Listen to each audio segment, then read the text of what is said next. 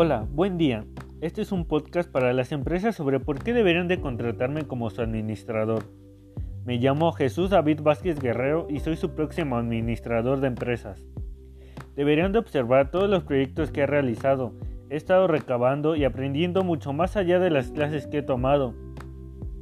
He estado mejorando con el tiempo y miren lo ambicioso que he sido allí. Sé que puedo trabajar bien con las personas, puedo ser un poco duro a la hora de criticar su trabajo, pero en general me gusta estar en un equipo completo.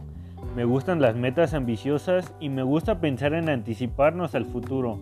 Con respecto a mis fortalezas y debilidades, sé que no soy alguien que sepa mucho sobre programación y no pretendo ser un programador, pero para el puesto en el que estás administrando el rumbo de la empresa y pensando cuáles serán las siguientes innovaciones para implementarlas, eso realmente me fascina puedo determinar cuál ha sido el factor en los errores que han cometido en las empresas para aprender de ellos y evitarlos mientras estamos mejorando. Las expectativas con respecto al salario siempre espero que sean buenas.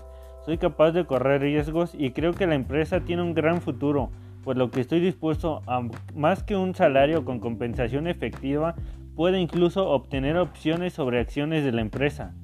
Puede haber otras empresas, pero trátenme de manera justa y creceremos tanto la empresa como uno mismo.